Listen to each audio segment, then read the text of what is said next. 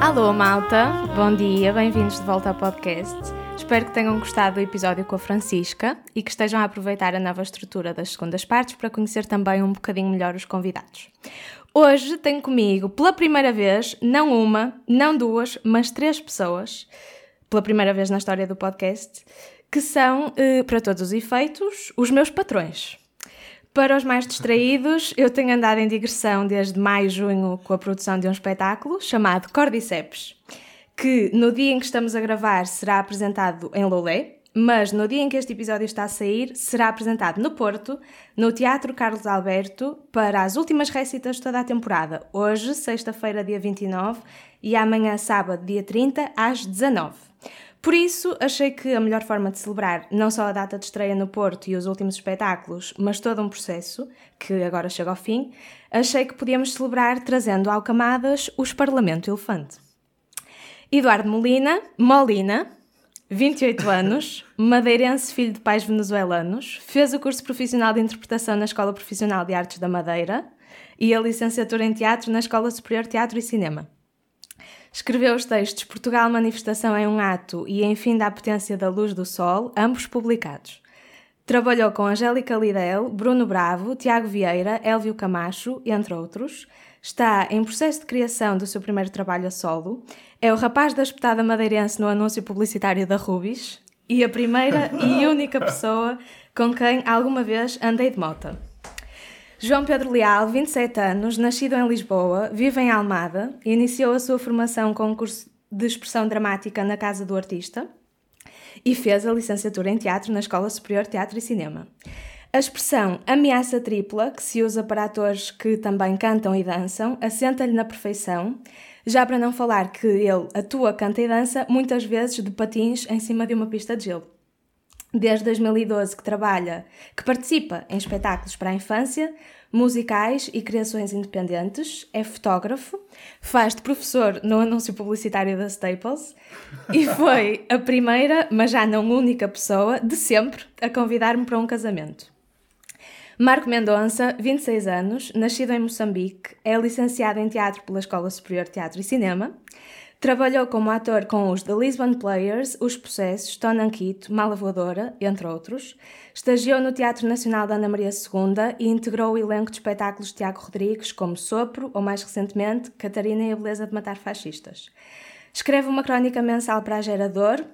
Foi Lucas Preguiça em Amor Maior, novela da SIC.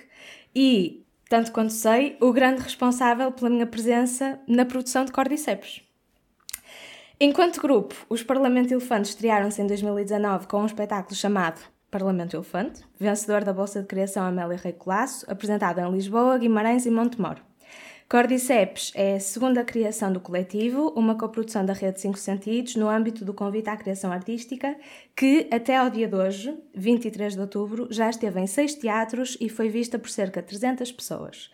No dia a dia, e por questões práticas no decorrer deste episódio, chamamos-lhes só os rapazes. Bem-vindos, rapazes. Desculpem esta introdução demoradíssima. Obrigado, Durão. A maior da história do podcast. Obrigado, Mariana. Obrigado. Obrigada. só ativar a minha voz no podcast. Obrigada. Obrigada por terem aceito o convite e por terem conseguido ultrapassar esta extensão imensa de- desta introdução.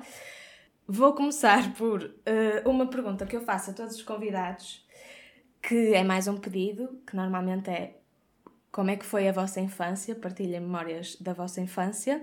É uma pergunta de resposta livre, no vosso caso também de resposta curta, porque são três, mas acho que temos tempo para individualmente partilharem sim as memórias mais marcantes. Na verdade, eu tinha pensado por ordem alfabética, Eduardo.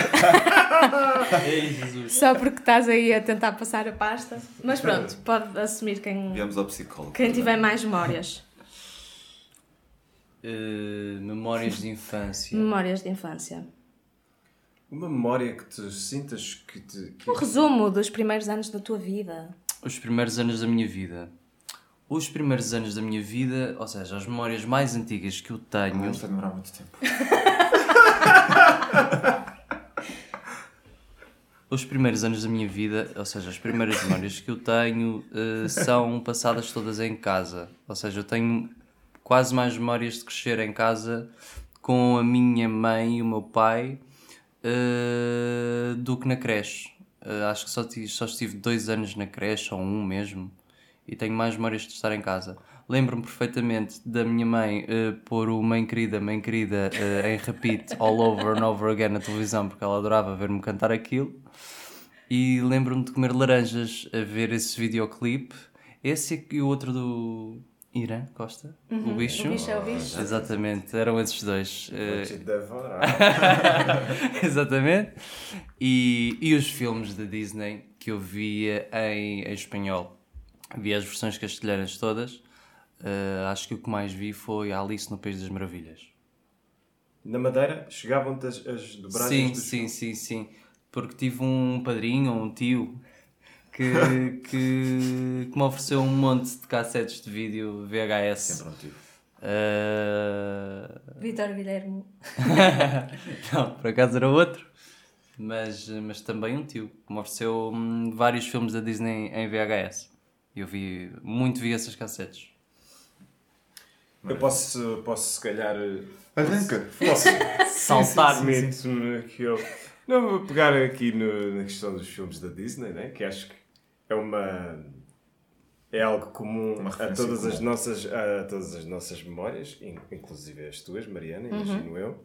Ah, E eu aproveito para pegar nisso porque eu também passava muito tempo em casa. Eu lembro-me especificamente dos fins de semana em que eu, eh, se calhar um bocadinho eh, diferente de todos os miúdos da minha idade, eh, preferia não ficar a dormir até mais tarde ao fim de semana e preferia acordar mais cedo que toda a gente na minha casa, aí por volta das 6 da manhã, e basicamente punha-me em frente à televisão e começava a ver um a um todos os filmes que fosse possível ver, eh, até os meus pais acordarem e dizerem para eu ir tomar o pequeno almoço, etc.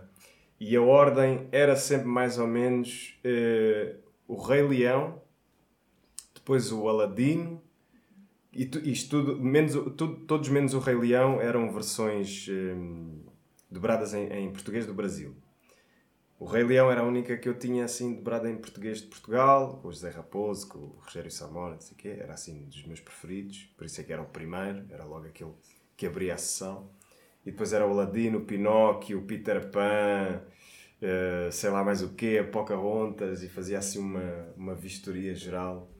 E isso foi grande parte dos meus fins de semana da infância, foram a ver filmes da Disney. Eh, por acaso, Alice no País das Maravilhas, acho que nunca tive. Cheguei, acho que vi só em casa de um amigo. assim. Mas muito fixe. Muito, fixe. Pronto, pronto, parece que estamos aqui na- no tema da- das cassetes Exato. As da cassetes. Disney. Opa, eu também fartava-me de ver o Rei Leão. Aliás, eu, eu lembro-me que a minha cassete do Rei Leão, ali a parte do final, já estava cheia de chuva. Era chuva que nós chamávamos quando apareceu Chuva, aquela estática. Sim, sim. Estava cheia de chuva porque eu adorava a parte da luta final entre o Simba e o Scar. E então chegava ao final do filme e puxava sempre para trás já para rever esse momento que eu achava épico, aquelas chapadas em câmara lenta, um para o outro. E eu via muito o Rei Leão, mas via, tinha assim muitas cassetes, eu lembro de ter assim um, um armário cheio delas. E lembro-me também que nas caixas das cassetes não era assim uma coisa robusta. Eu brincava muitas vezes com o meu irmão, fazíamos uma espécie de mini cidades com, com as cassetes, tipo umas estradas, uns caminhos, e umas garagens, e brincávamos com os carrinhos por baixo daquilo e estacionávamos e dávamos ali de um lado para o outro. Três atores cuja infância são memórias do Rei Leão e uma produtora que viu pela primeira vez o Rei Leão depois dos 20, A sério? tipo há dois anos. Uau! Mas pronto, Mas passamos foi por causa da versão do. eh, sim, live action? vi, que vi a versão original para depois ver o live action. Certo. Uh, passamos do cinema para o teatro, aquela pergunta que já vos devem ter feito em todas as entrevistas que já deram, que é como é que foram todos parar à Escola Superior de Teatro e Cinema, onde se conheceram. Mas no meu caso, para além disso, eu quero também saber como é que se conheceram realmente, não é? Porque sabemos que foi na STC, mas qual é que é o contexto real? Conheceram-se logo os três, estavam à porta a fumar um cigarro, foi numa aula em que estavam todos nus, foi cá fora, foi... Quero saber tudo. Lembro-me perfeitamente. Posso começar eu agora? Uh, como disseste há bocado, eu comecei a fazer teatro na casa do artista. Mas também isso foi assim por. Uh, não foi por obrigação, mas eu nunca escolhi. Ok. Isso. É que fiz uma peça na escola e os meus pais disseram: Ah, tens muito jeito, não fazes nada da vida, não, fazes, não jogas futebol, nada depois, do, depois das aulas. Só vês o Rei Leão e Só vês o Rei Leão. E fazes cidades. E com fazes cidades em cassetes. Uh, e inscreveram-me nessas aulas. Ok. E eu fui à primeira aula e foi tipo a cena mais incrível da minha vida. E a partir daí comecei a fazer teatro amador e essas coisas. E achava que isso ia ser só um hobby, um- uma atividade secundária na minha vida. Tanto que fiz o, o meu secundário fiz em Ciências e Tecnologias, Ok. porque achava que queria ser engenheiro informático. e acho que teria feito muito bem para a minha vida. Ahm, pronto, e, e continuava a fazer teatro amador eh, à mesma enquanto estudava e chegou uma altura, já no final do 11 primeiro, 12 segundo, que achei que nada mais fazia sentido do que, do que de facto seguir teatro. Era, o- era o que me mexia, que me motivava. E pronto, e decidi concorrer à, à escola. Ok. E antes de passarmos à parte em que nos conhecemos, já que estou aqui no meu secundário, eu cruzei-me com o Marco, Ok. antes de nos conhecermos, Exato. em Andorra. Estivemos no mesmo Estivemos sítio. no mesmo sítio, na viagem finalistas. viagem de A sério? Sim, sim, Ok. estivemos os dois em Andorra. Mas... Os dois a, fazer aulas de snowboard e provavelmente a cruzar-nos entre quedas nas pistas. Exato, exato. Mas não mas falaram não, na não falaram, não, não, nem, Não, nem, não, nem não, eu vi não. lá sequer, Ok, mas, ok, mas. Muita gente. Foi depois na escola que percebemos que ambos tínhamos estado na viagem de finalistas da Small, era a Small, não sei. Naquelas datas. Small Em- Snow Trip. Yeah, Small yeah, Snow. Trip em, em Paz de La Casa. Ou Paz, Paz É de La isso, Casa. é isso, é isso. Yeah. Uau. E pronto, se calhar pego eu agora na- Força. no testemunho e digo que eh, a maneira como eu eh, cheguei à Escola Superior de Teatro e Cinema foi muito, muito acidentada. Eh, não, não me vou alongar muito, porque até. eh, porque vocês também não vieram para, para falar a brincar, já estava a citar o espetáculo Cordyceps.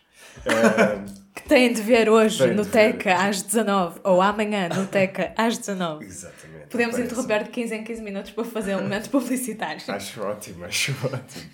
Ahm, foi muito acidentada porque eu acabei o 12 segundo, eh, fiz o, curso de artes, artes visuais no, no 10 décimo primeiro, 12 Ah, não sabia o que é que queria fazer da minha vida a seguir. Não, eu sabia que não queria eh, seguir pintura, nem arquitetura, nem escultura, nem, nem, nem design gráfico, nem design no geral. Tipo, sentia que todos os percursos que os meus colegas de turma estavam a escolher para a sua vida eh, académica e profissional. Eu não me, não me identificava com nenhuma dessas coisas e então acabei por descobrir ehm, que existia a Escola Superior de Teatro e Cinema. Pedi dinheiro aos meus pais para me inscrever para as provas, porque havia, havia uma fase de provas, não era simplesmente candidatar-me online e talvez ficar ou talvez não, não ficar, não era uma questão de ser colocado apenas consoante a média do, do ensino secundário. Havia provas, eh, eu sabia que havia provas, mas não li o regulamento.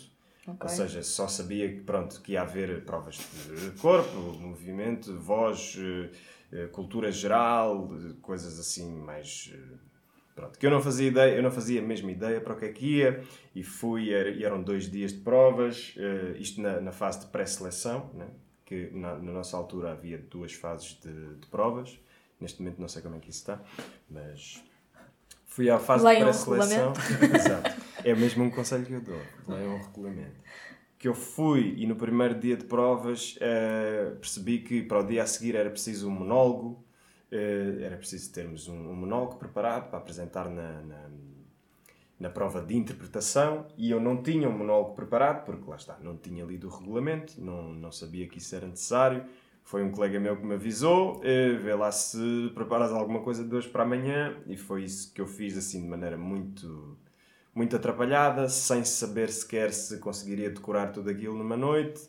E no dia a seguir, o exercício que eu fiz foi abrir os olhos e olhar para o teto e tentar dizer o texto todo que eu tinha passado, eh, sei lá, duas, três horas a tentar decorar na noite anterior. Ehm, tentar dizer o texto, olhar para o teto e o texto saiu todo. E foi aí que eu tomei a decisão de: ok, vou ao segundo dia de provas e pronto. Fui e correu razoavelmente bem.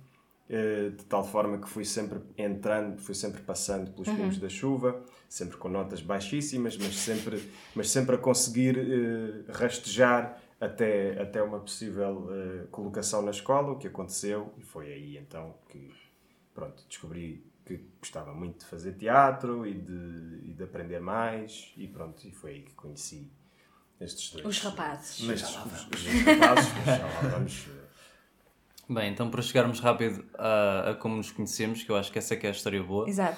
Ah, para responder à tua pergunta, a entrevistadora cara Mariana, ah, eu, como estavas a dizer, sou madeirense. ah, há lá uma escola extracurricular de artes que hoje em dia já mudou de nome e também já mudou de organização e etc. Mas, mas onde eu comecei a tirar aulas semanais, acho que acabei lá um bocado não anda de sempre ter aquela curiosidade eh, por aquilo e por tudo aquilo e como funcionava, e o teatro e a arte do espetáculo e, e estar à frente de outras pessoas e também por ser aquela coisa um bocado, eh, não sei, clássica de, de uma criança um bocado tímida e, e de sentir ali uma zona de liberdade eh, muito grande e então ainda era, ainda era bastante jovem quando entrei nessa escola. E pronto, eh, adorei aquilo. Tive uma experiência que me marcou muito. eh, na Casa das Mudas, uma linda casa de espetáculos na Madeira que podia ter mais espetáculos. E, eh, e eh, comecei ali a flexibilizar as regras da escola da maneira que consegui. Em vez de uma vez por semana, comecei a, ir duas e quando conseguia três. E entrei mais do que uma turma ao mesmo tempo, que não era bem assim permitido, mas lá consegui. Prontos, e, e cresci eh, um pouco ali até chegar, até acabar o nono ano e chegar à altura de, de ir ao secundário. E, e nessa altura eh, a minha mãe teve muita dificuldade e eu acho que até hoje ainda tem alguma, porque às vezes ainda leva um pouquinho ou outra, mas está tudo bem, faz parte. Teve, foi, foi mesmo muito difícil para mim explicar à minha mãe eh, que eu queria entrar numa, num curso profissional de interpretação. Uh, não muita gente sabe isto, mas há um curso profissional de interpretação na Madeira e tínhamos a sorte de ter um, um excelente corpo docente, mesmo muito bom, com o antigo professor da, da Escola Superior de Teatro e Cinema, e, e tínhamos a, a, a, a grande vantagem de ter várias pessoas eh, do continente que iam à Madeira fazer workshops, pá, malta muito fixe, tive experiências fantásticas, uh, com professores muito bons.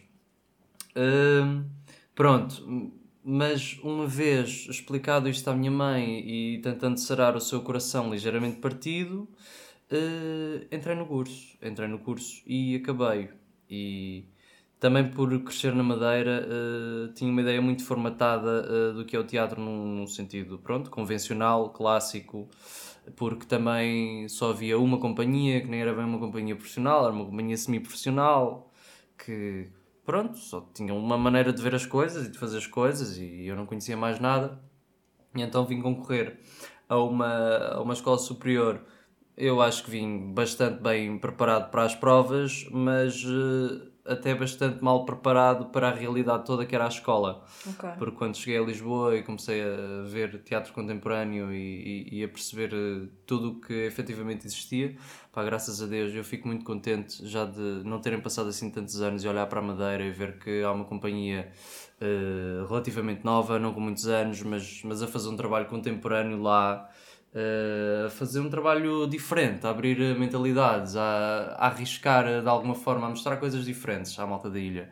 E, e também mais malta jovem que, que volta à ilha e que faz coisas e vejo a ilha mais mexida culturalmente de uma forma diferente, principalmente pelas coisas que se apresentam e, e que se desenvolvem. E, é- e é isso que realmente me, me, me faz mais contente. Acabei o curso profissional, fui para a Escola Superior de Teatro e Cinema e conheci o João Pedro Leal. Primeiro do que conheci o Marco Mendonça, porque estávamos a fazer provas de pré-seleção. Uh, aconteceu calharmos no, no mesmo Eram grupo. em grupos. Yeah, era isso. Exatamente, eram em grupos e foi aí que, que eu vi o João. Sentimos Uh, logo uma química. sentimos logo aqui uma faísca, verdade seja dita. Almoçaram juntos. E, e pá, eu estava assim super preocupado, estava super nervoso com, com, com as provas, e queria muito entrar, e não sei o quê, estava constipado, estava, pá, estava assim, foi difícil. Mas sim, mas vi o João do outro lado do círculo eh, na prova de interpretação. Desse momento, por acaso, lembro-me bastante E bem. primeiras impressões? Vamos deixar os Reais, jogos- reais. Vamos Ah, eu posso os dar as, acaso posso dar as minhas. Uh, até vou incluir aqui uma, uma pessoa que não está presente, mas que é a minha esposa. Um beijinho, Inês. Beijinhos, Inês. Porque Ai, Inês. eu lembro-me de estar nas provas de corpo com o Howard Ok. e pá, eu vinha do, do teatro amador, mas estava ali. Era a única coisa que eu tinha de experiência de teatro na minha vida. Não tinha nada a ver com aquilo que estávamos a fazer ali nas provas, com o que iria ser aquela escola, com nada. E as, as provas de corpo são sim sempre bastante abstratas. Pronto. E estávamos a fazer exercícios e eu estava ali um bocado assim, ok, vou fazer o, o que sair, é o que é. E lembro-me, estava o Eduardo também a fazer as coisas dele e a Inês, que estava no terceiro ano, já na altura eu ia Ok. para o terceiro ano, ela estava a assistir as provas.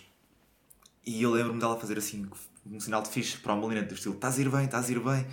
E eu só pensava: estes, estes- madeirenses vêm para aqui todos feitos uns com os outros. Chama-lhes nomes, que não vou dizer aqui no teu podcast, por respeito às pessoas. Interiormente, não é? Sim, sim, sim, porque estava a fazer exercício de corpo ao mesmo tempo e a Certo. pensar nisto assim, esta, esta, esta gente pá, vem lá da, da Madeira, lá dos cursos profissionais, todos satisfeitos uns com os outros, eu, sei, eu aqui sozinho, pá, não percebo nada disto, pá, aqui a dar o meu melhor. Pronto, foi a minha primeira impressão Ok, deles os dois. ok. E hoje em dia, pronto, são quem são na minha vida. Sim. Esposa é esposo. Mas logo no dia a seguir, lá está, senti esta química com o Eduardo nas provas dos monólogos, porque estávamos em semicírculo e, e nós estávamos quase frente a frente neste semicírculo. Ok. Ah, e partilhámos uma complicidade, os dois, através de olhares, ah, a, ver, ah, a ver os nossos colegas ah, a atuarem nas suas provas, que são, são difíceis e os nervos dão, dão cabo das pessoas, incluindo dos nossos. E lembro do Lena estar constipado precisamente porque lembro-me dos olhos dele a se rirem com o lenço de papel a tapar o resto da cara porque já não se aguentava com o que estava a ver. Não conseguia, não conseguia. Eu sentia a responsabilidade de disfarçar e só tinha um lenço, era o que eu tinha. Não. Foi isso, foi isso, foi, isso foi o dia que eu conheci o Eduardo Molina. E a tua primeira impressão? A minha primeira impressão foi, foi, foi, foi tranquila. Foi que era um rapaz bem disposto e que havia de ser uma pessoa com quem eu me daria bem. Foi, re- realmente foi a primeira impressão que, que eu tive. Não sei, aquelas empatias que de alguma forma se têm diretamente com pessoas, é normal, tem-se com umas, não se tem com Foi outras. isso, eu tive aquilo nos primeiros minutos, mas isso não passou daí. Sim, sim. Não guardei rancor. E o Mendonça? O Mendonça. Então eu também conheci o Mendonça antes do, do Eduardo ter conhecido o Mendonça. Ok. Eu conheci o, que o Marquinho nas provas de seleção. Calhámos no mesmo grupo. Portanto, na segunda fase de Na provas. segunda fase. A primeira foi em junho, a segunda em setembro. Exato. Ainda bem que Ah, era lembras. assim, agora já não é assim. Agora só tem Não. uma fase, acho eu. Ah, Agora é só uma fase. E pronto, e conhecemos e, e damos Foi logo bem. também, foi também assim. Era um grupo, era um grupo mais reduzido, não era? Do que o de- da pré-seleção. Talvez, talvez um bocadinho. Mas sim, acho que, foi, acho que foi tudo bastante natural, na verdade. É eu isso, lembro-me é de ter sido tudo bastante natural. Eu provavelmente eh, conheci o Molina por tua causa, porque se calhar quando calhámos os três na mesma turma, vocês dois já se conheciam das Exato. provas. Exato, exato, E eu exato. conhecia da seleção e provavelmente houve aqui um. Ah, já conheço, ah, sim, já conheço o Leal, tu também conheces o Leal, exato. É o o- chamado triângulo. É, eu, eu lembro-me eu lembro-me quando saíram os resultados que tu mandaste mensagem no Facebook a dizer Mano, entrei, também entraste, não foi? Eu, sim, sim. Exato, éramos os asteriscos, éramos Aqueles que ficam- só entraram por causa das vagas. Depois foi. ah, E eu lembro-me de tu mandaste essa mensagem e ficar assim: "Epá, este tipo é porreiro, pá, manda-me aqui a mensagem por dar a dizer fixe que entramos. E eu, pá, este é um gajo, um Yeah, gajo com valores. tipo, para mim era um fascínio enorme eu para já sentir que estava ao nível de todas as outras pessoas, estava mais ou menos ao nível de todas as outras pessoas que estavam a concorrer e depois era muito fixe para mim saber que outra pessoa com quem eu me dei bem nas provas entrou Yeah. Yeah, yeah. por sentir que também já havia ali, pronto, já não ia entrar como um completo estranho e sentia que pronto, já, já tinha alguma afinidade contigo, já tinha criado também na fase de pré-seleção com outras pessoas que entretanto foram da nossa turma e foi bom assim esse ambiente de ok, passámos, passámos todos pelo mesmo, Uh, bora lá então agora. E estamos começar. todos juntos nisto. Estamos- E vamos ficar todos juntos E nisto. vamos sair juntos disto também. E o que é que solidificou a nossa relação? Viverem juntos. Não. Ah, Não, foi um hambúrguer não, foi. cru com queijo. Ah, também, por acaso não me ia referir a isso. Eu acho que antes disso o Marco alugou um cacifo lá na escola. ok.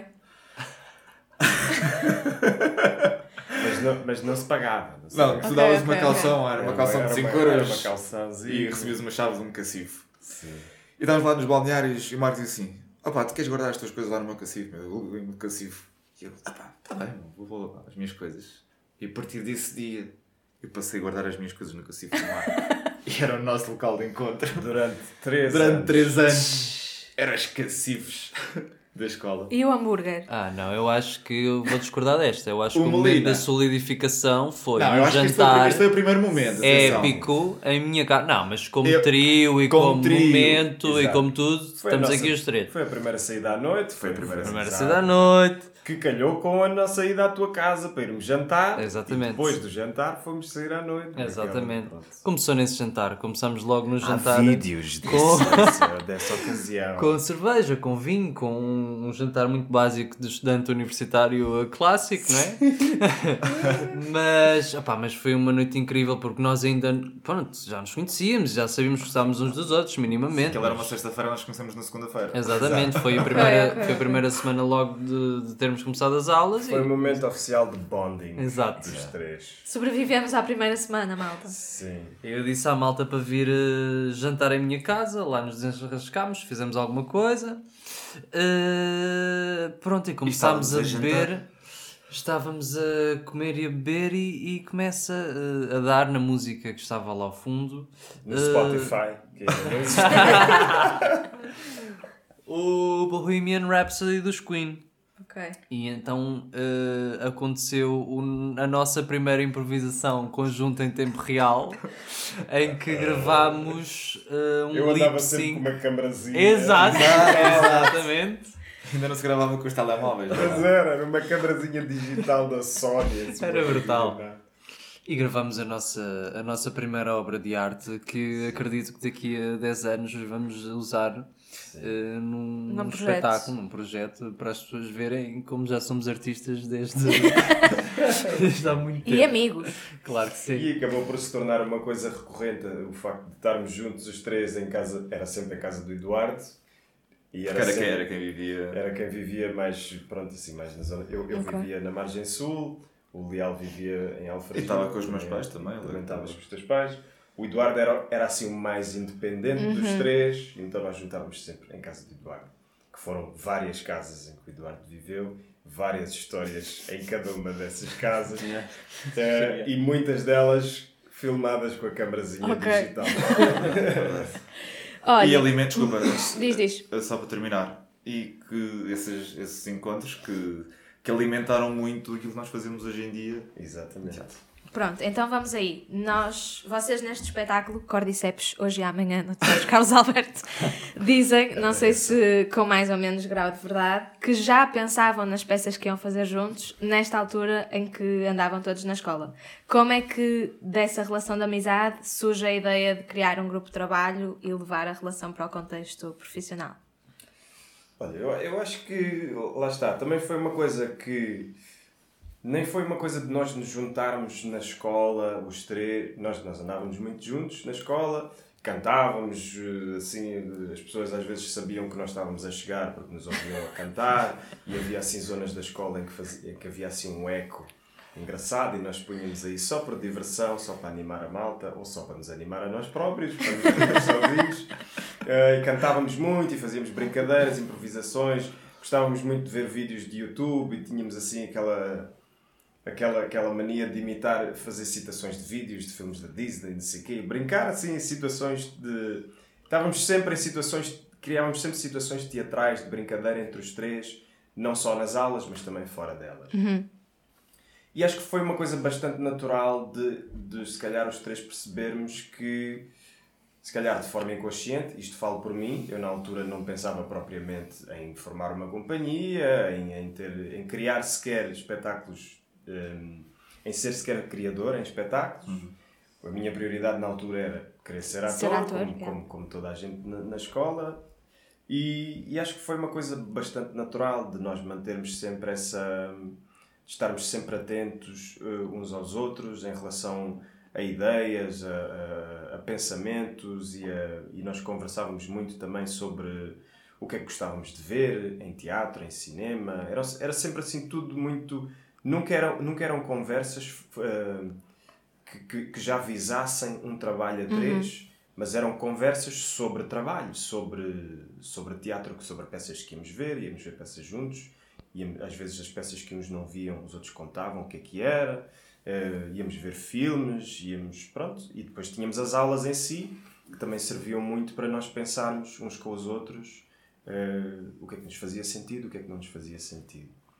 E acho que, imagino eu, talvez para aí mais, mais no segundo ou no terceiro ano, é que tínhamos se calhar começado a pensar ou a magicar assim esta coisa de e um dia fazemos um espetáculo com isto, e um dia fazemos um espetáculo com esta Ok. música, e esta música era o da fixe para termos no espetáculo, e este momento era o da fixe, não sei o quê.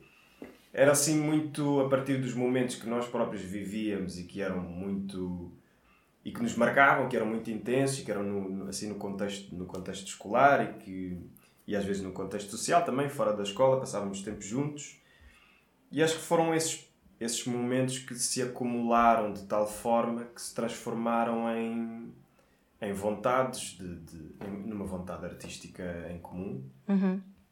Eh, porque sim, lá está, nós fazíamos mesmo. Nós fazíamos muita arte, os três. Eh, Quando estávamos os três, fazíamos muita arte. Como é que surge o Parlamento? Vocês viram a Bolsa e acharam que era a oportunidade de pôr essas ideias que tinham ficado na gaveta todas em prática? Nós já estávamos a, a desenhar e a pensar um espetáculo anteriormente. Ok. E já tínhamos umas cenas que eu agora estou a rir-me porque me estou a lembrar de algumas coisas das cenas, pronto. Ah, mas já tínhamos assim umas coisas desenhadas na cabeça. E quando surgiu a, a primeira edição da Bolsa Amélia Reclasso, ah, reunimos e, e- e repensámos o, pronto, o que queríamos falar, o que não queríamos falar e, e organizámos uma outra ideia Ok. que depois já não me lembro se ficámos com alguma cena de, da coisa das bolachas da guerra antes, não me lembro se ficámos com alguma coisa ainda da original do coração do coração, Não sei. mas, Acho que mas o lá ambiente, está. o ambiente. O ambiente estava A Bolsa não tem tema, né? É aberto. Sim. Ok. É, verdade, sim. Pelo menos no- na primeira edição era, não sei, se- não sei como é que é agora, mas acho que sim. Então organizámos uma ideia, eh, demorámos muito tempo para, para definir um título, mas quando lá chegámos ficámos satisfeitos com ele, concorremos e, e foi isso que aconteceu. Ok. Prontos para entrar no Cordyceps? Hoje é amanhã, estou a brincar. Hum, tenho uma pergunta. Ou seja, eu só entrei no processo, já o processo criativo estava a acontecer há um ano. Nós estamos em Lolé, que é o sítio da vossa primeira residência, em junho de 2020. E eu entrei tipo em março de 2021. Portanto, tenho genuína curiosidade sobre o processo da escrita do texto, das discussões criativas, etc. E vocês dizem no espetáculo que eh, o público não veio assistir às vossas crises criativas. Mas eu vim, porque eu queria imenso saber como é que é esse processo, como é que vocês discutem, quem é que anda mais às turras, quem é que finca mais o pé porque não quer desistir de, de uma ideia que teve e que não quer desperdiçar. Co- aquilo que estávamos a falar ontem no café, tipo as coisas que ficam para o lixo, para usar no futuro, como é que se abre mão dessas coisas. Assim, em traços gerais, aquilo que vos apetecer responder. Queres ouvir as queixinhas que temos a fazer uns Sim, dos outros? exatamente, por favor. Aqueles programas de quem é o mais teimoso? quem é o mais. Mas todos fecham os olhos e apontam. Sabem as respostas uns dos outros. Hum, é muito natural, nós somos muito naturais. Nós hum, começamos sempre. Bem, o o início foi um bocadinho diferente do início do Parlamento. No início do Parlamento já tínhamos algumas, algumas ideias já mais pré-definidas e o Marco depois é que veio com, com um pequeno texto que escreveu e começámos a desenvolver a partir daí. Neste caso foi um bocado ao contrário, apareceu-nos a oportunidade de podermos fazer alguma coisa e foi aí que começámos a, a pensar no, no assunto. E, e acabamos, acabamos sempre por eh, mandar ideias para cima da mesa. Um diz, ah, eu gostava de fazer isto, diz, eu gostava de fazer aquilo, tenho que pensar nisto, li este livro. E juntamos referências de tudo o que queremos fazer naquele momento e começamos a encontrar os pontos em comum uns com os outros. Ok. Uh, depois, a partir daí, é começar a tentar criar a partir deles. E às vezes percebemos que há assuntos que queremos trabalhar, mas não nos sentimos tão capazes naquele momento para escrever sobre isso, ou afinal não faz assim tanto sentido. E depois lemos o texto do outro e pensamos: ah, fixe, olha, isso que estás a escrever é bom, vou também experimentar por aí. E acaba por ser muito orgânico nesse sentido de influenciarmos uns aos outros. Ok. Um, mas depois, durante o processo, somos três cabeças e apesar de termos todo o imaginário em comum, não deixamos de ser três pessoas diferentes. E, e, pá, e discordamos às vezes e, e, e complementamos também. E está tudo bem. Há, dias temos menos paciência uns para os outros, é normal. Estamos um mês, dois meses quase a viver juntos, porque estamos em residências, é 24 sobre 24. Hum, mas, mas, mas, mas é importante, é importante as discussões que temos, é importante quando discordamos, é importante porque nos faz hum, evoluir, nos faz subir de graus e perceber coisas novas e, e, ajuda-nos também a encontrar este, esta linguagem comum, para não ser um texto de três pessoas diferentes, mas de um, de um grupo. Não têm medo que eventualmente no futuro a relação profissional possa afetar a amizade? Porque há aquelas pessoas que defendem que não é fixe trabalhar com amigos, não é? Sim. Sim. Eu tive, eu cheguei a ter, eu, eu cheguei a questionar-me sobre isso, ah, no, principalmente no primeiro projeto que fizemos, porque nós conhecíamos muito bem uns aos outros em contexto académico né? e, e em contexto social. Éramos amigos, já éramos amigos há muito tempo e já, e já tínhamos estudado juntos, fomos da mesma turma e foi, e foi nesse contexto que nos tornámos amigos, etc. Mas não nos conhecíamos propriamente no contexto profissional, ou seja, nem nos conhecíamos, pelo menos eu falo por mim, eu não me conhecia a mim próprio como criador, Sim, nem como, como, Exato. como conhecia-me mais ou menos como intérprete e tentava transportar um bocadinho dessa experiência para a experiência da criação também.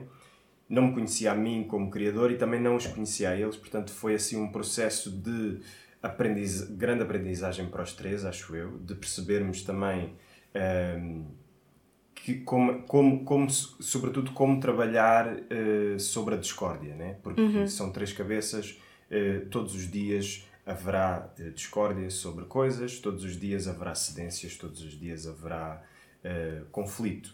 E é, o e é do conflito também que surge, surge grande, grande, grande parte da, da- do progresso criativo. Eh, embora, embora os momentos em que os três concordamos automaticamente com uma coisa sejam bons e, e produtivos também, os momentos em que existem discussão à volta de um tema e às vezes uma discussão mais prolongada, eu também acho que, que acabam a ser momentos bastante produtivos porque eventualmente ficamos fi- vamos mais fundo ainda nas questões e, e acabamos por conhecer melhor não só o espetáculo que estamos a querer fazer, mas também uns aos outros. E, e acho que foi nesse processo, eh, no Parlamento Elefante, eh, dessa questão de: ok, eles são muito meus amigos, mas de repente eh, somos obrigados a estar aqui num, num, num contexto profissional em que temos de tratar de imensas coisas, em que já não é uma coisa de ah, sim, eventualmente vamos fazer uma peça. Não, tínhamos mesmo uma peça para fazer com uma deadline, uma deadline para o texto, uma deadline para o cenário, uma deadline para os figurinos. Tínhamos responsabilidades de, de- de adultos, digamos, né? adultos da criação teatral. Eh, e obviamente isso, isso, terá criado, isso terá criado alguma tensão entre os três também, eh, por, por um medo, se calhar, inerente de falhar, eh, por, uma, por uma insegurança. Isto, lá está, estou sempre a falar muito da minha perspectiva. Ahm, mas é muito bonito também perceber que essa vontade, mesmo depois das, das dificuldades que, que possamos ter tido no- na criação do Parlamento, o projeto foi muito feliz. eh, eu diverti-me imenso e foi, foi, e foi justamente por isso também que, quando o Leal me disse que tinha sido convidado para concorrer eh, a uma, à Rede 5 Sentidos com um projeto eh, novo, E quando ele nos convocou a mim e ao Eduardo, eh, para mim não houve hesitação, porque foi logo a coisa de: ok, temos uma oportunidade para nos conhecermos ainda um bocadinho melhor e fazermos uma coisa, se calhar, ainda mais. Um bocadinho mais segura daquilo que nós somos enquanto, enquanto coletivo, enquanto, embora um coletivo não oficial, né? Sim, não somos informal. uma companhia, um coletivo Sim. informal. Não somos uma companhia, mas temos um. Mas pronto, trabalhamos em coletivo e temos um grupo. Ahm, e foi, foi ótimo também esta segunda oportunidade para, para nos conhecermos um bocadinho melhor. Se calhar já conseguimos ser um bocadinho mais honestos eh, sobre as coisas que gostávamos e as coisas que não gostávamos. Ahm, se calhar já lidámos com os problemas, as falhas de comunicação, os conflitos, as discussões de uma maneira mais eh, Pacífica e mais tranquila. pacífica, mais tranquila, mais, mais adulta, se quisermos. Embora estivéssemos num contexto meio de crise com a pandemia e não sei o quê. Exatamente, eh, ou seja, uma série de questões para lidar eh, que eu acho que, pronto, vamos sempre aprendendo e, e- e estamos sempre, sei lá, acho que vamos sempre, vamos sempre falhando, não é? Mas se calhar vamos falhando menos e falhando Melhor. melhor. yes. Tom nostálgico de fim de digressão hum, e para pararmos de chafurdar na lama e falarmos de coisas um bocadinho mais positivas, espero eu, quais é que são aquelas memórias deste processo do Cordyceps que vocês acham que, quer dizer, agora está tudo muito recente, não é? Mas um dia quando os vossos netos virem fotos na parede e vos perguntarem pelo cor de insetos, quais é que acham que são as memórias que vão eh, saltar logo à vista com carinho em resposta a essa pergunta? Eu lembro-me sempre, e, eh, pelo menos agora também penso imenso no, no momento criativo que adorei, que foi. Olha, por acaso o João não estava, tenho pena dessa. Eh, foi, na, foi na guarda. Foi na guarda.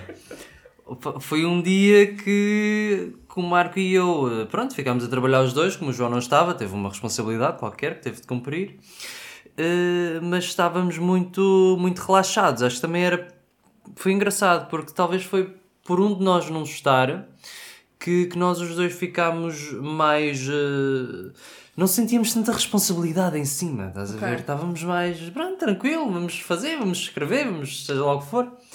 E começamos assim, um bocado em, em, em diarreia de texto e, e a, a escrever coisas, a escrever coisas e, e escrevemos uma música. E depois começámos a pensar, divertimos-nos imenso a escrever música e assim, e depois vai para ali, vai para lá. E depois, ai, não, ah, e depois toda a gente beija, toda- este beija aquele, não, e este beija o outro, e não sei ah pá, foi assim, foi super fixe porque foi super, super divertido. Isso fez-me pensar sobre a abstração às vezes da, da tensão que nós próprios criamos sobre a responsabilidade, ou seja, já era uma, uma, uma residência que já não era das primeiras, já estávamos a aproximar-nos da altura em que sabíamos que precisávamos começar a ensaiar mesmo. E andávamos a trabalhar com uma grande tensão de porra, vamos eh, acabar isto, que é para seguir em frente e não sei o quê. E de repente, no meio daquilo, já estávamos naquilo há semanas, me estava o João a dizer, foi daquelas residências já últimas, já estávamos a trabalhar há dois meses praticamente, todos os dias e conseguir de alguma forma abandonar essa, essa tensão tão grande, eh, afastar um pouco por um, um dia ou dois essa responsabilidade tão enorme, foi ao mesmo tempo um grande desbloqueio criativo. Eu, eu pelo menos senti isso. Eu senti esses dois dias mesmo super úteis no sentido eh, produtivo e, e como criador e como artista e até nos últimos eh, tempos em que temos feito isto tenho pensado muito nesse momento e, e estou a pensar e a, e a guardar esse ensinamento para mim, ou seja, vou guardá-lo como algo valioso. Boa, ainda bem que vocês tiveram esse momento. Porque eu, eu devo ser o pilar negativo do grupo. Não és nada, não és nada. Não, não, eu, eu explico, não, mas eu explico porquê. Mas eu, eu explico porquê. Porque eles tiveram este momento de alegria, felicidade, criatividade, ah, abundância. Ah, e quando eu cheguei, tivemos um dos nossos piores momentos do processo criativo. Ah, que não, não como, como conjunto, e por acaso estávamos todos. ah, Mas na guarda? na guarda, na guarda. Foi quando eu cheguei, nós dissemos: vamos escrever o final. Ok. Ah, Ah, Faltava o Estivemos final. um dia inteiro a bater com a cabeça nas paredes, a tentar escrever o final e não escrevemos. Mas também foi, mas Não, também não. foi divertido. É Sei assim, lá. Foi é assim. Acho que sabemos sempre divertir-nos, mesmo quando. Sim. Mas foi horrível. Mas é. foi doloroso, foi doloroso. Foi- é isso, não foi doloroso. aparecia, não chegava. Nós estávamos juntos, Sim. na, estávamos juntos na, naquela busca, mas em termos criativos não, não chegava. Começávamos uma ideia e logo a seguir ia para o lixo. Não... Era, pronto, é só isso que eu queria dizer. Ainda bem, ainda bem que vocês tiveram. Este é um momento que o, que o João guarda com carinho. É ter sido horrível na este? guarda. Por acaso foi um dos momentos mais complicados do processo criativo. Foi. Foi. Sim, chegar ao final. Mas eh, chegámos a muitos finais nessa altura. Chegámos a e muitos foi engraçado. finais. E houve uma coisa boa E, fixe. e, foi- aliás, um deles inspirou o, o Claro, final. claro, facto, claro que sim, claro que sim. E, e eu achei muito engraçado que, à medida que estes finais iam surgindo, nessa altura em que estávamos a fazer, nós estávamos piamente a acreditar que aquele podia e ia ser o final, estás a ver? É verdade, E é depois verdade. trocávamos, Era- era- não, vai ser assim, ai, ai, faz todo o sentido. E Era um depois, dia que íamos uma do hora entusiasmo à depois, depressão. não fazia sentido Muito nenhum. rapidamente. Era fantástico. Pode ser, às vezes pode, pode ser angustiante, né? Eu, eu por acaso, eu, eu tenho mais essa memória dessa angústia, curiosamente, no Parlamento Sim, Elefante. eu também, eu também. de estar, de estar, de estar assim muito já a aproximar-se de uma altura em que nós pensávamos, pronto, pá, se calhar já devíamos ter o texto pronto. E na verdade nós fizemos alterações ao texto Até- até, No dia anterior. até ao dia anterior. E foi mesmo aquela coisa de isto, nós nunca vamos parar de, de trabalhar no texto. Acho que, se- sei lá, pelo menos no Parlamento Elefante tivemos um bocado sempre condenados a isso. Sempre assim. Mas muito- aqui também, não é? O final real surgiu em Guimarães, ou não? Sim, Sim. Que foi a sim, última sim. residência Uma já colada à estreia. estreia. Yeah, Sim, yeah. Já, ta- já tinham o início decorado e ainda estavam a escrever o final. Então, Já mas- havia aquele stress de "Ah, será Yeah. que vamos conseguir integrar isto tudo até ao dia da estreia? Mas pronto, correu tudo às mil maravilhas. Ahm, e acho que, sei lá, claro que sempre que se pode evitar este tipo de pressão eh, no fim do- do- dos processos é ótimo, mas ao mesmo tempo eh, ela, a pressão se calhar também existe para percebermos que é possível estarmos tranquilos no caos, ou seja, eh, eu, eu senti-me, apesar de estar muito estressado, senti-me sempre tranquilo porque estávamos, sabíamos para que é que estávamos todos a trabalhar. E não só eu, o, o João e o Leal, mas também tu. desculpa, desculpa. Não só eu, o João e o Eduardo. Mas isto acontece, isto acontece muitas vezes. O Eduardo e o Melina Também acontece. Yeah, yeah. Mas não, não só nós os três, mas também com o resto da equipa, contigo Mariana, com a Teresa, com o mestre André, com o Rui, eh, com a Lígia. Eh, estávamos todos, pronto, eh, no mesmo barco e a saber que tínhamos pouco tempo e a saber que, pronto, que era preciso avançar. E pronto, por mais, por mais que, aquele, que aquela última semana fosse muito estressante eh, em vários aspectos, acho que conseguimos todos ser o mais pronto, o mais, o mais adultos possível e, e pronto, conseguimos estrear e, e foi uma estreia Não, foi ótimo. foi uma estreia ótima, foi pronto, as reações foram boas e daí para a frente foi sempre a subir. Isso por acaso leva-me à minha próxima pergunta, que é, em relação ao público, quais é que são, quais é que foram, ao fim de seis cidades e 300 pessoas, as reações que, que mais vos marcaram? Pela positiva ou pela negativa? Uh, sem dúvida, o público a sair das salas de espetáculo ia falar altíssimo sobre, sobre, sobre aspectos do espetáculo, sobre dúvidas que surgiram, sobre se era assim ou se era assado, sobre o efeito Mandela, que nós falamos muito, sobre. Eu fiquei mesmo cheio de vir cumprimentar os meus amigos no final, uh, cá fora, nos teatros, e ver muitas vezes pessoas entusiasmadas a falar muito alto do nosso espetáculo Ok. e, e sobre coisas concretas que aconteciam. E, e fico muito tocado que isso aconteça, ou seja, pessoas que eu não conheço, eh, o espetáculo ter essa capacidade, acho isso, acho isso incrível. Acho que é aí que, que acontece alguma margem para transformação ou afetação do espetáculo no- em seres humanos. E acho, acho mesmo que o teatro é, é muito bom que ele possa ser usado como uma ferramenta para isso mesmo, porque o mundo é um lugar em transformação e o teatro pode ser uma ferramenta para isso, se assim a quisermos usar. Eu, eu, eu Fiquei também- sem palavras agora. Eu Subscrevo. também não, não, tenho, não tenho nada tão. Tão bonito para dizer. Então devia mas- ter ficado para o fim. Exato. Vocês falavam Sim, sim. primeiro. Sim. Mas, eh, mas pronto, acho que é é isso. Eu, eu gosto também de chegar cá fora e ter as pessoas a fazerem perguntas. Olha lá, mas afinal como é que se escreve não sei o quê? É assim ou é assim? Eh, Mas afinal Looney Tunes, o boneco do Monopólio, como é que é? Eu fui ver à net e vi que não sei o quê. Então vocês estão-me a enganar. Tipo assim, esta coisa de... Esta, esta- Quase uma indignação. É uma indignação, mas é uma indignação... Ou seja, é, é- é uma indignação feliz, né? Em que não há problema nenhum, mas eu, tô- eu sei que vocês estão, ah, vocês estão a tentar enganar. Yeah. E há sempre esta coisa de, pronto, das pessoas que, pelos vistos, eh, entraram, entraram na, acompanharam mais ou menos a narrativa do espetáculo. Há muita coisa que as pessoas podem não perceber e não há problema nenhum, desde que consigam agarrar qualquer coisa, para mim já faz, já, já, já faz todo sentido e é, e é muito fixe. E há sempre, e é engraçado também sair do espetáculo e perceberes o que é que cada pessoa agarrou, porque também são coisas muito diferentes que cada pessoa Sim, eh, sim, sim. decide eh, ficar a pensar ou fica automaticamente a pensar depois do espetáculo. Portanto, são várias possibilidades de conversa. Yeah. É muito Uma- um, dos coment- com- um comentário fixe que, hum, que fizeram era. Eu não sei em quem é que acredito. Isso é ótimo. Isso é Eu não ótimo. sei em qual vocês é que acredito. Vocês estão sempre a trocar-se uns aos outros. Sim. Eu acho isso muito fixe porque foi uma coisa que nós também procurámos na Yeah. escrita do, do texto. E, e acho que hum, chegarem cá fora e dizerem-me isso depois de- daquilo tudo, eu fiz. Missão cumprida. Missão cumprida. Sim. Acho. Venham ver. Gosto, gosto, gosto disso do público não confiar em nós. Sim, Acho sim. altamente. Yeah, yeah. É, é aquela cena que nós falávamos no, no processo. vai- vais ao teatro e eu chego lá e digo: Está lá, eu sou o João. E tu vais acreditar, não é? Porque é que eu vou estar a mentir. Mas posso não ser o João, eu posso ser o Eduardo. Yeah, yeah. Vai, acho que isso é. Sim. Próximo espetáculo começamos assim. Apresentámos-nos uns como aos outros.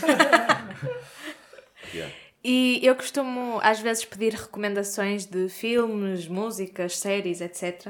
Mas no vosso caso, e o Marco há bocado também falava das referências que vão partilhando e terem muitas referências comuns, mesmo quando estavam ainda no conservatório, gostava de vos perguntar por referências autores, espetáculos, livros, músicas, filmes, etc., que tenham estado presentes no vosso trabalho aqui no Parlamento, mas também que tenham sido de alguma forma formadoras da vossa profissão, como criadores, como atores, como dramaturgos. P- podem ser partilhadas ou não. ok, eu Cada um posso as começar por uma que me lembrei assim de repente. Eu sou fã do Nolan. Ok. Christopher Nolan. E, e eh, um, principalmente as estruturas do, dos argumentos dele são, são um objeto que me, que me interessa muito, que me puxa muito também artisticamente, a questão do tempo, da memória, que nós também vamos sempre buscar, eh, desafiar o espectador a.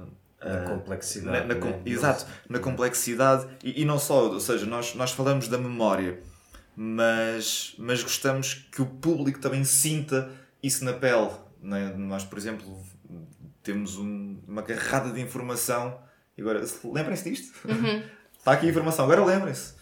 E, e- e é isso, e gosto, gosto de brincar com, com isso. que O Nolan faz a mesma coisa, por exemplo, o filme Memento, ah, que, é, que é aquele com, com o Guy Pearce, que ele sofre de amnésia de curta. Como é que se, como é que se diz? Amnésia de curta duração? Amnésia a curto Short term, prazo, short term memory. Yeah. E, e o filme está com uma estrutura que aparecem cenas do passado e do futuro intercaladas. Mas é, mas ou seja, ah, como é que é? Ah, começamos da última cena para, o- para o meio e da primeira cena para o meio. E o filme acaba no meio.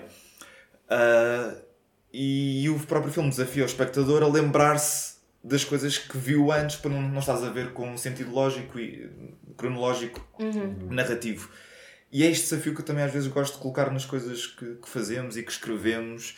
É o desafio de, de aquilo que estás a, fal que estás a falar, passá-lo para o público. Sim, como é que desafias Como o é- espectador e a, espe ou a espectadora a Exato, fazer... exato. Criar a experiência daquilo que falas. Sim. Sim, sim. Outro, outro filme, desculpa, já agora. Diz, diz, também diz do à Nolan, vontade, que, é o, que é um exemplo à parte. É outro, é outro exemplo que não fala da memória e do, e do tempo, que é o terceiro passo eh, da Prestige, que fala sobre os três passos. Fala sobre os três passos de um truque de magia. Pá, já não me lembro bem, mas é a apresentação, é o efeito, e depois o terceiro passo, que é quando cria o momento de ha. Ou seja, eu apresento, a Mariana diz e digo a Mariana vai desaparecer, eu faço desaparecer. Esse é o segundo passo. O terceiro passo é tu voltares a aparecer. Porque faz- faz- Fazer desaparecer é fácil Yeah. voltar é que é difícil. Ele faz isso com a estrutura do filme também.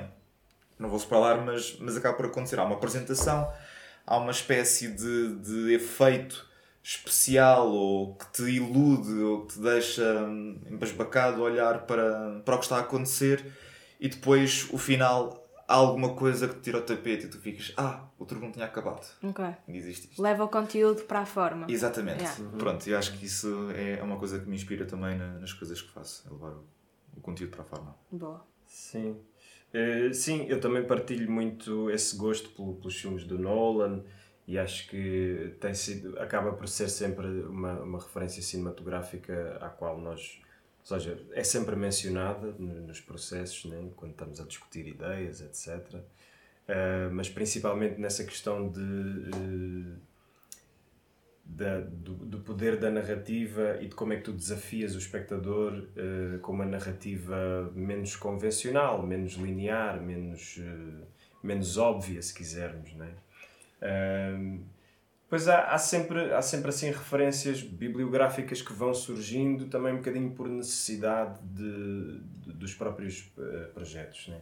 Eu lembro-me que para o Parlamento Elefante eh, eu tinha eu estava a descobrir porque, porque estávamos a, a investigar um bocadinho sobre as Nações Unidas e sobre a formação das Nações Unidas era assim um, um- era assim um ponto muito forte dessa do início dessa criação e eu lembro-me que havia um livro que até foi mais ou menos originou depois o título eh, Parlamento Elefante o nome eh, que era o Parlamento do Homem que era basicamente um livro sobre a formação, a, a origem das Nações Unidas. Ok. Uh, desde a sua história desde o início, desde, desde antes de se chamar Nações Unidas, e se chamava só uh, Organização das não sei o quê, Nações não sei o quê, já nem sei. Já não me lembro também. Foi um livro que nós não lemos até ao fim, não precisámos de o ler até ao fim, mas foi um livro que nos inspirou como como um objeto de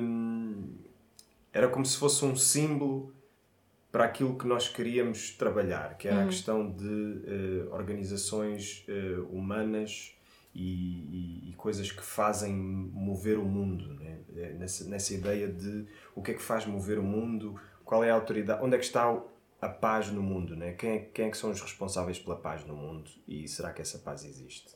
Acho que isso é um bocadinho também, para mim é um bocadinho a, a base de, de- da nossa união enquanto artistas também, eh, que, era, que, é pegarmos, que é pegarmos nessa, nessa questão assim um bocadinho mais um bocadinho abstrata, se quisermos, né? essa coisa de paz, mundo, humanidade, etc. E vermos de que maneira é que podemos comprimir essa ideia e transformá-la em espetáculos divertidos, eh, com música, dos quais eh, com, com, com animação, né? dos quais as pessoas possam sair eh, não só eh, a refletir ou a pensar profundamente sobre a vida, sobre o estado das coisas, etc., mas acima de tudo que saiam com a sensação de que ehm, Que não saem deprimidas. que não saem deprimidas, né? que saem leves, Yeah, que saem em paz, que saem de certa forma tranquilas, mesmo que tenham acabado de ouvir falar de assuntos muito sérios. Uhum. Sim, nós não queremos ser um parlamento que deprime. Exato, exato, exato. Um bom parlamento. Malens. Uh, bem, acho que vou uh, falar aqui do, do, do autor que, pronto, que trago mais próximo e que mais mudou a minha vida, que foi Beckett. Já não me lembro quando foi ao certo que, que conheci Beckett, mas, uh, mas uh, foi sem dúvida um, um marco na minha vida a partir do qual Um marco, uau! um marco. um dos marcos. Foi um marco na minha vida a partir eh, do qual não, não houve retorno possível. Foi, foi mesmo uma coisa que mudou a minha vida, a ler aquelas coisas. E um dos bens mais preciosos que eu tenho na minha vida é um livro que tem todas as obras eh, sós de teatro eh, do Beckett em, inglês, que é a maneira como se tem de ler Beckett. digo eu, pela, pela, pela musicalidade, pela métrica, por. eh, não sei, pela lógica. Não, não- tenho muita ser- dificuldade. E por ser, no caso de muitas peças, a língua em que elas foram escritas. Sim, sim, sim, é. em, em, em caso de muitas, eh, não todas, e às vezes até tem uma coisa gira dele não conhecer muito, bem o francês, por exemplo, mas obrigar-se a ler em francês por dizer que ao conheceres poucas palavras tens de desenrascar com aquelas e és Exato, muito exato. mais conciso e encontras outras, Yeah. outras maneiras, outros significados, acho isso delicioso. Mas não, não só as obras de dramaturgia, as obras de. Os romances são, são fantásticos, são. Não sei, aquilo transcende-me absolutamente. É, é tão racional, mas ao mesmo tempo tão, tão visceral. É. É. Não sei. É qualquer coisa com a qual eu me identifico profundamente e que já leio há, há muitos anos.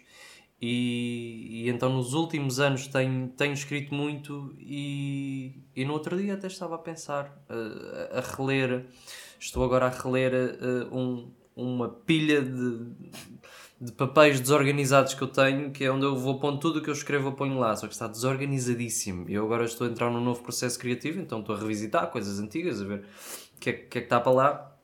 E realmente, como a. Não sei, como o que ressoa em mim daquele, daquele criador, daquele escritor, é, é, mesmo, é mesmo uma coisa muito grande, é uma coisa que, que me acompanha até quando eu não estou consciente. E agora, até a ler coisas que escrevi com alguns anos de separação, consigo olhar para aquilo com, com algum afastamento e, e concluo isso. E só para acabar, eh, há coisas fantásticas também dele, não só para ler, mas também para ver na internet, não só encenações dele próprio, que era um encenador muito chato e que andava de cronómetro a ver se as atrizes faziam as pausas, os segundos que ele tinha pedido, mas também eh, coisas mais recentes de uma série chamada Beckett on Film, que eh, pronto, foram mais recentes, foram feitas com outros atores, já não foram dirigidos por ele, muitos, mas, eh, mas são novas, novas, novas criações cinematográficas eh, sobre, sobre, so- a partir das peças dele e são fantásticas e até é muito bom ver eh, algumas existem em original do Beckett e depois esta adaptação e, e é mesmo é mesmo um exercício racional eh, e como profissional de, de artes de espetáculo é, é mesmo muito rico, é um sítio onde eu, eu me alimento muito. Fica a dica, malta. Uh, última pergunta, pergunta da praxe. Já passamos a uma hora que eu prometi. Mas eu faço a todos os convidados uma Está tão pergunta. boa. Eu faço a todos os convidados uma última pergunta uh, que é transversal a todos. Uh, porque criar um podcast estava numa bucket list que eu tenho de coisas que não quero morrer sem ter feito e normalmente pergunto a quem trago ao podcast três coisas que não querem deixar de fazer antes de morrer. No vosso caso, três coisas individuais e três coisas enquanto grupo de trabalho, que imagino que têm planos para o futuro, não é? Não pôs pausa capaz de planos e objetivos e... Pronto, atores e criadores que não fazem pesquisa sobre os como é que é? podcasts a que Sem- vão. Assim, sem pensar Pá, muito. normalmente eu deixo sempre a gravar e depois corto os silêncios. Há pessoas que demoram 10 minutos, há Não, pessoas que não, demoram mas 10 agora vais deixar esta parte porque senão. É que se eu tirar, vocês vão demorar eternamente. Olha, posso dizer já uma coisa pessoal Boa. eh, que, que eu quero fazer antes de morrer, que é ir aos Estados Unidos da América. Ok. Eh, seja em trabalho ou não. Se fosse em trabalho, Melhor. incrível, porque assim à partida não tinha que pagar viagens nem nada disso. Mas eh, ir lá, eh, especificamente Nova York, acho que é assim, é uma cidade que eu, com a qual eu fantasio muito e que eu romantizo muito, talvez por tê-la visto em para aí, 80% dos filmes que eu vi Yeah. na minha vida. Eh, e porque quero conhecer a cidade, conhecer a sua, a sua vibe, o seu, o seu ambiente. eh, e é uma coisa que eu penso muitas vezes que não gostava de morrer sem ter feito. Eh, pronto, ir a Nova York Ok. é, é uma dessas coisas. Ir aos Estados Unidos barra Nova York, Nova York. para começar. Não és o primeiro a dizer isso. Really? Yeah. Só para quem não está Ah, no podemos estúdio. imitar-nos, é? Exato.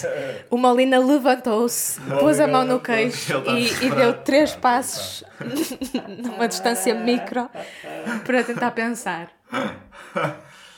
Eu não penso em bucket lists, Mariana. Eu não. eh, não sei. Eu tenho muitos desejos e muitas coisas que gostava de fazer, mas não, não tenho. Mas pode ser coisas tipo a malta que diz continuar a ser feliz. Eu gostava de continuar a ser feliz. Pronto, boa. De nada. Mas continuar a ser feliz com uma coisa que eu faço antes de morrer. Olha, e eu posso dizer já uma coisa em grupo. Ah, Ok. ah, boa, boa. Uma coisa em grupo é, eu gostava que fôssemos os três aos Estados Unidos. Mais especificamente a Nova, Nova York. York.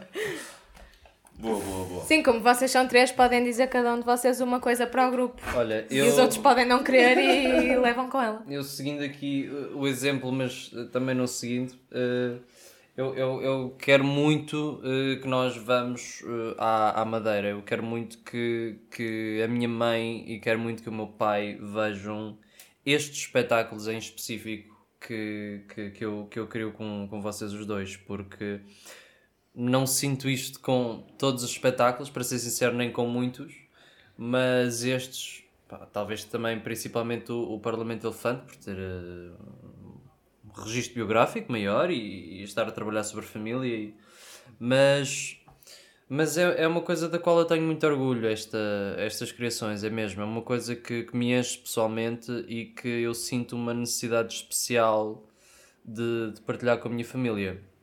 E é um- uma coisa que, sinceramente, de certa forma me entristece que eles não tenham visto até hoje. E espero muito suprir essa lacuna e, e que isso aconteça connosco. E quero levar-vos à Madeira, malta. Fogo. Yes. Fogo. Mas vamos lá.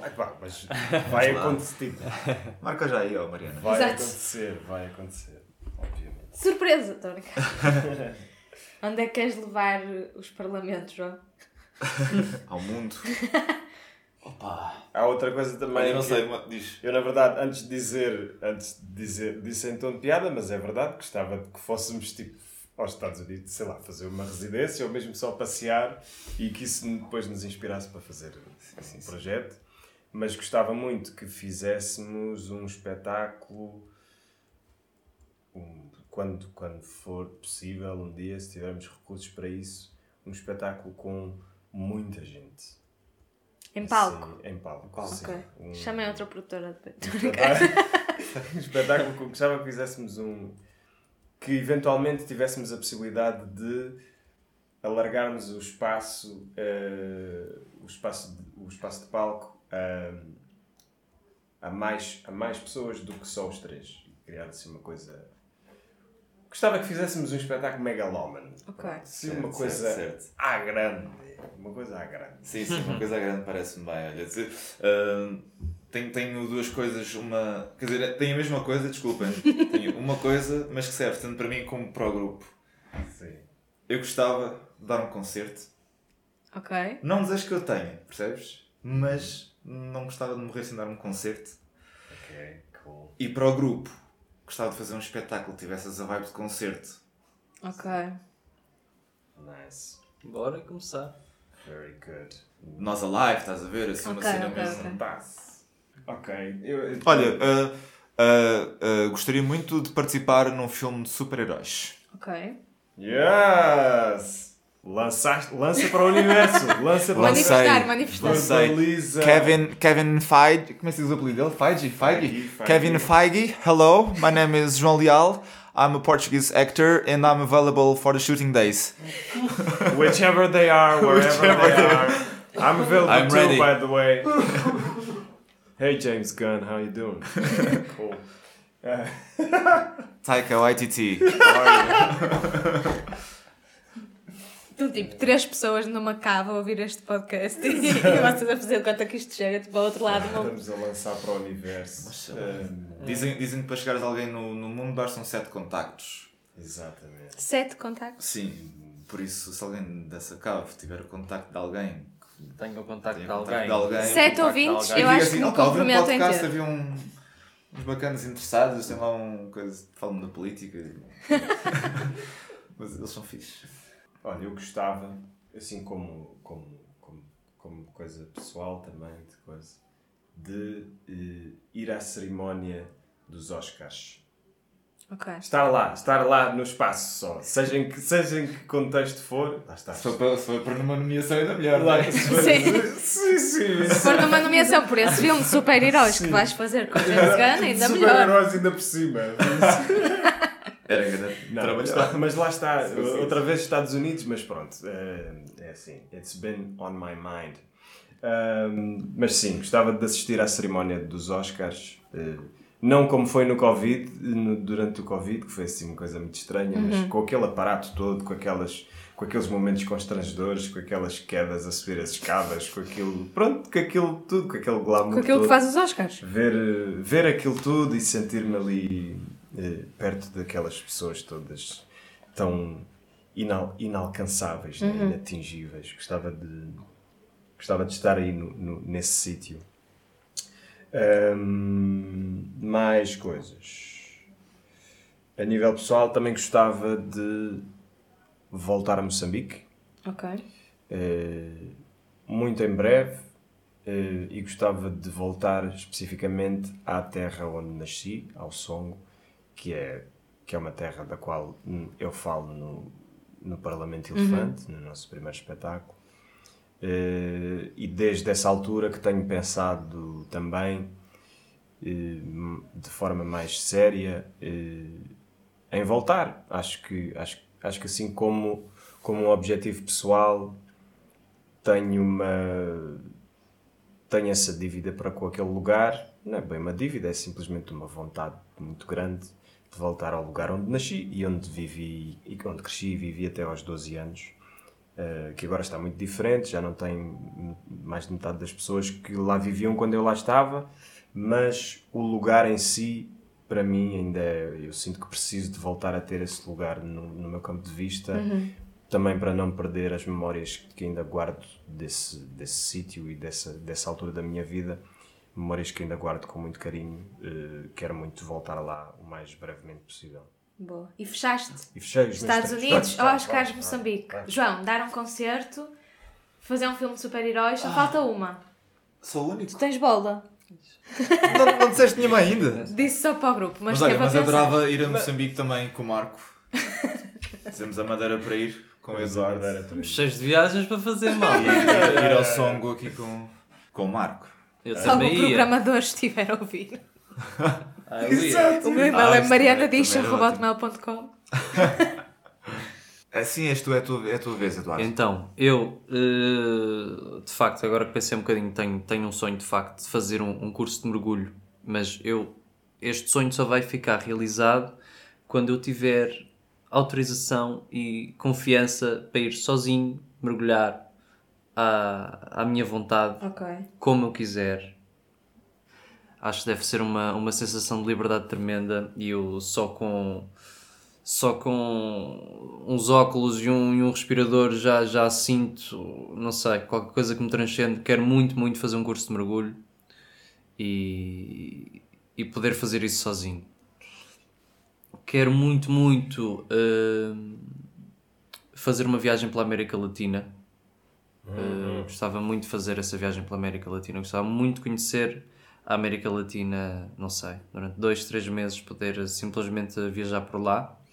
E gostava muito, muito de fazer uma digressão internacional com o décimo espetáculo do Parlamento Elefante. Vou deixar mais. Para mim pode ser mais cedo. Mas agora é um por Vocês ano, com malta. 80 anos, tipo em digressão Não, não, internacional. 80 anos, já estamos no Mas se o 50. décimo espetáculo for aos 80 anos. Não, E a Mariana.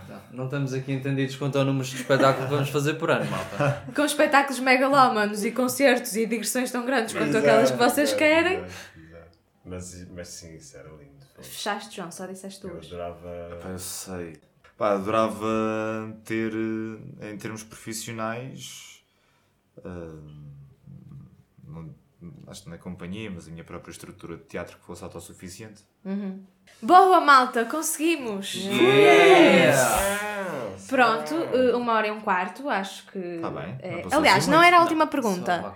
Agora sim, última pergunta. Porquê é que acham que as pessoas, as três pessoas na Macave que estão a ouvir, devem ir ver Cordyceps hoje e amanhã no Teatro Carlos Alberto às 19 horas. Vai mudar a vossa vida. Se elas estiverem na cave, foi precisamente esse o ambiente que nós pensámos originalmente. Ok? Exato, para espetáculo. Vão se identificar. Vão se identificar. Portanto, nós temos pessoas que saíram da cave a, a- a participar no espetáculo. E se, forem, e se forem ouvintes normais que não estão numa cave?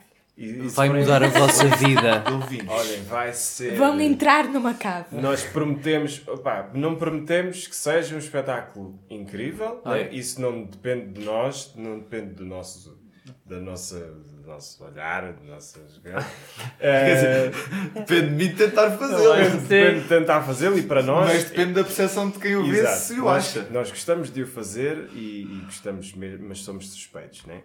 Mas uma coisa podemos eh, garantir que é boa disposição Boa disposição. Isso é verdade. eh, e pá, Pá, referências. às vezes, às vezes há um bocado de preconceito com esta palavra, mas entretenimento. Yeah. As pessoas se- costumam sair do espetáculo com a sensação de terem passado um bom bocado, eh, e isso tem sido das coisas que mais me interessa ultimamente, tanto quando vou ver espetáculos como quando penso em espetáculos, que é que as pessoas saiam com, pronto, a sentir que valeu a pena saírem de casa para ir ver um espetáculo, por mais ou menos que gostem eh, do que foi feito, eh, pronto, que saiam bem dispostas. E se conseguirem provar que ouviram este episódio até ao fim, pago uma cerveja no Aduelo. Parabéns ao vencedor! É isto o episódio, espero que tenham gostado. Não percam Cordyceps de Eduardo Molina, João Pedro Leal e Marco Mendonça no Teatro Carlos Alberto, no Porto, dias 29 e 30 de outubro, às 19 horas. Obrigada por terem ouvido, espero que tenham gostado e até já.